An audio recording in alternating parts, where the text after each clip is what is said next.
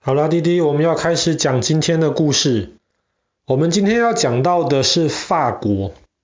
法国可以说是全世界最受观光客欢迎，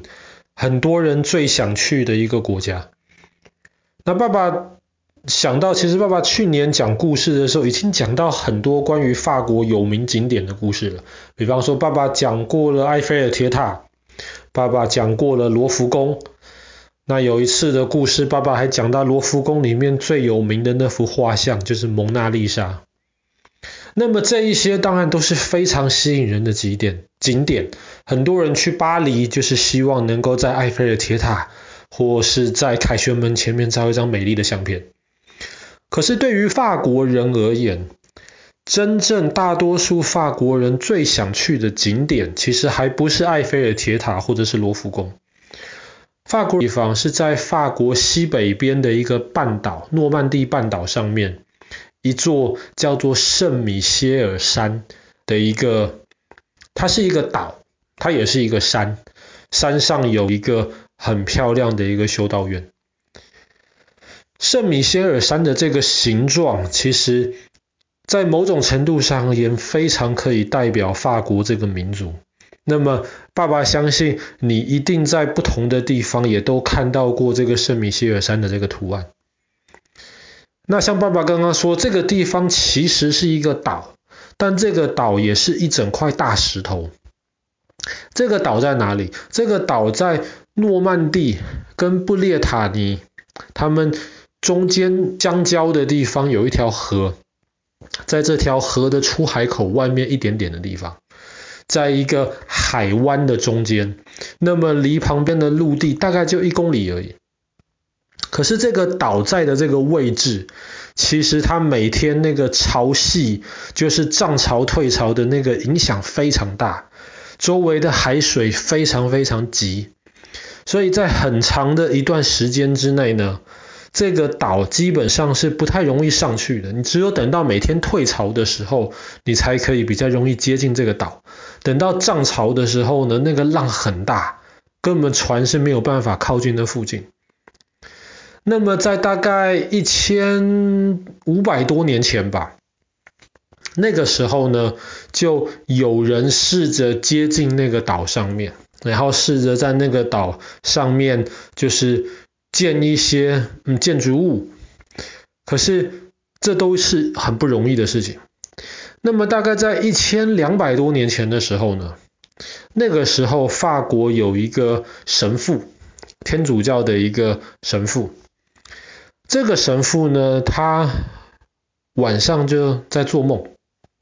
然后做梦做梦的时候呢。他就梦到了圣经里面有一个很厉害的一个大天使，叫做圣米歇尔。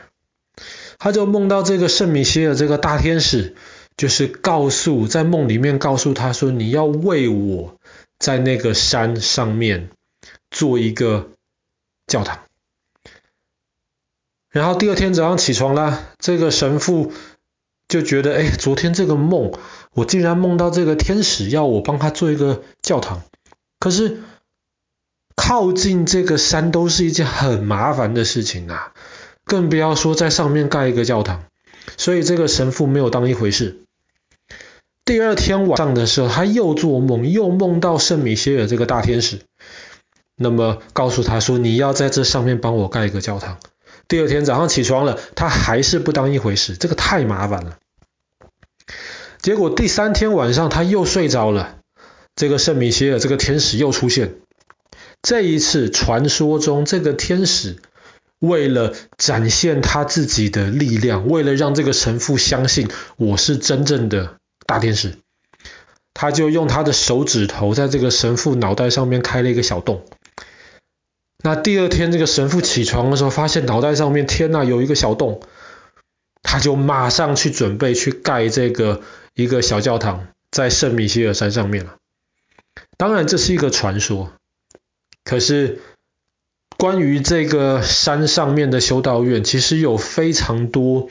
嗯有趣的一些的一些想法吧。比方说这个圣米歇尔这个大天使，他在圣经里面有提到说，在在呃世界的这个时间快要结束的时候呢，那么他会跟这个撒旦，他会跟大魔王打一场仗，然后他会打赢撒旦这个大魔王。那么也有很多人相信，这个天使打赢撒旦这个大魔王的这个地方，就会发生在圣米歇尔山上。那么也有人是认为说，其实为什么一开始要在圣米歇尔山这边造一栋建筑物呢？可能是教堂，可能是其他的建筑物。其实主要是因为很多渔夫，打鱼的那些渔夫，他们都相信，他们都希望圣米歇尔这个大天使能够保护他们。他们认为说，圣米歇尔是渔夫的天使。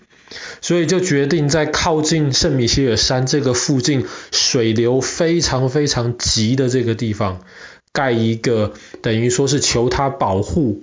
的一个教堂。当然这些都是不同的说法，那也不知道是不是真的。后来在圣米歇尔山上面本来是一个小教堂，后来这个教堂变得越来越大，后来变成了一个修道院。修道院就是它是教堂，但是它也是让很多这些神父他们去呃好好的安静专心学习圣经的一个地方。所以慢慢这个修道院就变得越来越大。然后后来在英国法国打百年战争的时候呢，圣米歇尔山这个地方很长的一段时间是被英国人占领的。那么后来法国人抢回去之后呢，法国人就把圣米歇尔山的那个除了教堂跟修道院之外，还把它变成了一个像堡垒一样的地方，等于说去防守诺曼底这一块地方一个重要的堡垒。因为英国主要厉害的是海军，所以它很容易就是从海上进攻法国，所以在海边有这样子的一个堡垒，那么对于当时的法国人而言是一件很重要的事情。那么后来呢，在法国大革命的时候，圣米歇尔山这个地方的修道院也被拿来当做一个监狱，把一些法国大革命的时候政府认为不听话的一些神父全部都抓起来，就是把它放到这个山上的修道院里面去。那么在这一段很长时间里面，其实圣米歇尔山的这个修道院不只是越来越大。它也变得越来越重要，很多天主教徒都会从很远的地方走到这边去朝圣。可是，一样的就是都是要等到退潮的时候，他们才有办法过到这个修道院去，走那一公里的路。等到快涨潮的时候，就没有人可以再通行了。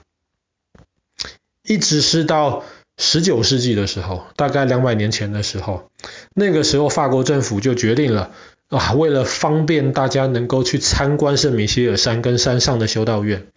他们造了一座桥，更像是一个提防，一个桥，连接了法国本土的陆地，还有圣米歇尔山。可是当他们造了这个桥之后呢，那个海水的那个流动就没有办法那么的自由了。然后再加上它是在一条河的出海口嘛，所以河中带来的这些泥沙就慢慢的堆在这个堤防两边。那么接下来圣米歇尔山就再也不是一个岛了，它就变得说二十四小时基本上人都可以来往的地方。这样子就更多观光客到这边去了。那么一直是到大概十几年前，法国政府就觉得这样子实在是不可以，因为那个。泥沙堆积的越来越严重，一方面会破坏那个桥，二方面的话，对于整个圣米歇尔山的这个风景其实是蛮大的影响。所以他们后来就决定造了一个小水库，然后一方面可以发电，可是另一方面呢，他们就是用这个小水库，然后我们昨天讲到的，呃，我们前天讲到的，他把。他那个泄洪，把洪水排掉的时候，顺便把那个堆积的泥沙冲掉，然后重新盖了一座桥。那么这个新设计的这个桥就不会有泥沙堆积的问题。那同样的，还是可以方便那观光客到圣米歇尔山上面去。同时间，这个山又恢复成以前是一个岛的一个状态。那每年去圣米歇尔山参观的是非常非常多人呐，这个是法国可以是前几名最受欢迎的观光景点。但是很多人都认为说最好参观这个地方的是住在这个山上的修道院里面。其实现在也不是修道院了，现在山山上还有很多旅馆，住到山上的旅馆里面去。然后等到晚上的时候，观光客全部都离开了。那个时候，整个圣米歇尔山上面基本上没什么人。在那个时候，晚上安安静静的享受在圣米歇尔山上面的时光，是最还美，是是最美好的时候。那希望有一天我们可以有机会能够去圣米歇尔山，看能不能住在那上面，然后体验一下过去一两千年来在这个山上面经历的非常多的故事。好啦，那么我们今天的故事就讲到这边。法国最有代表性的一个景点之一，圣米歇尔山。